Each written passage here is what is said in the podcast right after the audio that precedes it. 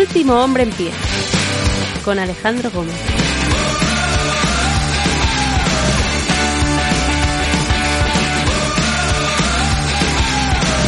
Buenos días, buenas tardes, buenas noches, bienvenidos. Yo soy Alejandro Gómez, hoy es 27 de octubre del año 2022 y este es el episodio 506 de Último Hombre en Pie, un podcast de lucha libre. MJF ahora mismo es eh, el as bajo la manga de All Elite Wrestling, ahora mismo ya no solo es el protagonista, sino que es el que comanda los shows el que más interés eh, nos otorga a los aficionados y también el que más papeletas tiene de ser más relevante. Él aparece siempre que hay algún problema, él está ahí siempre que se necesita poner el foco en algo y lo mismo pasa con John Moxley, ¿no? Tanto la rivalidad de Mox eh, que tuvo con CM Punk más todo lo que ocurrió eh, como lo de MJF todo lo que pasó con Tony Khan y demás hasta llegar hasta aquí les han convertido a ambos en piezas indispensables para All Elite Wrestling y sobre todo en el caso de MJF es una pieza que yo sinceramente no esperaba.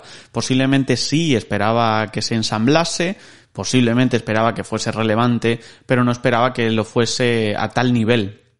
Al nivel de que aparece o reaparece en la Casino Battle Royale que consigue la victoria gracias a que le cogen ese, esa ficha de casino y demás, y que todo esto se ha convertido ya no solo en una oportunidad titular vacua y vacía, como estaba ocurriendo en otras ocasiones con estas casinos Battle Royals, sino que se ha convertido en el main event de Full Gear y se ha convertido además en uno de los combates más trascendentales de los últimos tiempos para la empresa, porque es el instante de empezar a encajarlo todo. Es el momento de empezar a definir qué narices quieren hacer con su empresa. Y sobre todo es el momento de que le den la buena nueva a MJF. Así me lo parece, ¿no? John Moxley ha estado en las duras y en las maduras, ha estado siempre, lo va a estar siempre, es un luchador de empresa y se ha visto claramente, ha pues dejado atrás sus vacaciones para poder centrarse en apoyar a la empresa en momentos duros y difíciles y estoy mirando de frente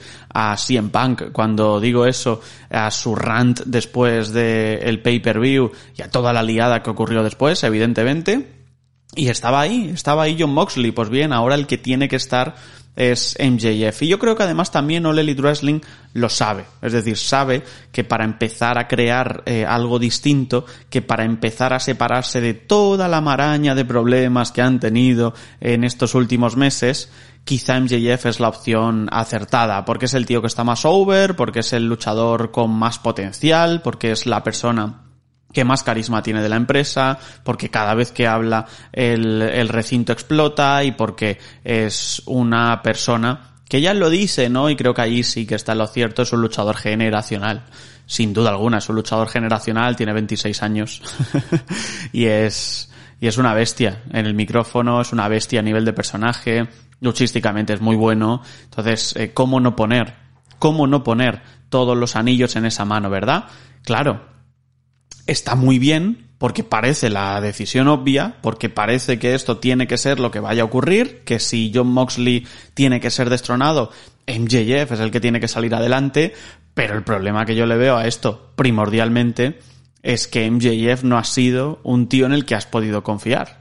Y que MJF, cuando iba a tener esa gran oportunidad de poner over a Warlow en, en Double or Nothing, lo hizo, pero a costa de que de Warlow se dejase de hablar. De hecho, ¿alguien ha escuchado hablar de Warlow justo posterior a Double or Nothing? Es campeón TNT, no lo olvidemos. Eh, pero bueno, sí, sí que se olvida realmente, porque están siendo unos campeones TNT los últimos bastante, bastante, bastante flojos, bastante pobres a todos los niveles, ¿no? Entonces, MJF em, tiene ese componente de que es obvio, de que si tienes que construir un castillo, pues construyelo como MJF como el rey, pero también tiene otro componente muy obvio que es el componente de la volatilidad.